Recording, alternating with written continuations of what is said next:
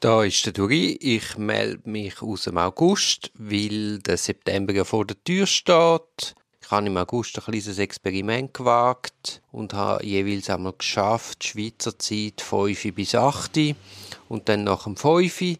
Das Ziel war sich rauszunehmen aus der Tagesaktualität, das Triebene ein zu verhindern.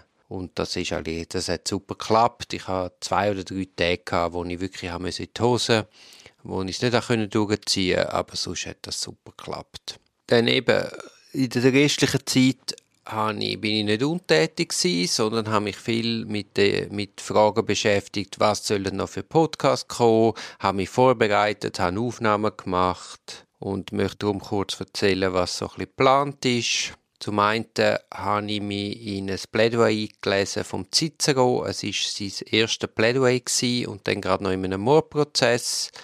Das Plädoyer heißt für Sextus Roccius aus Ameria.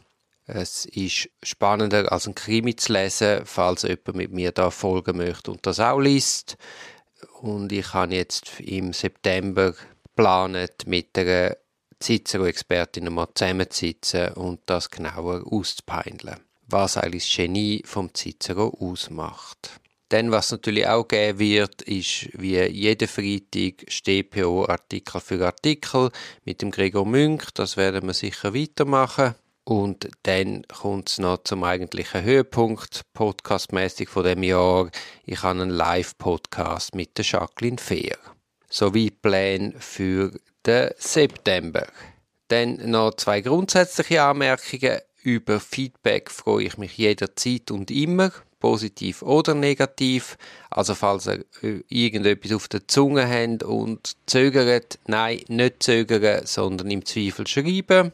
Und das Zweite ist, wenn ihr den Podcast gut findet, dann könnt ihn doch jemandem empfehlen, mindestens jemandem den Podcast weiterempfehlen.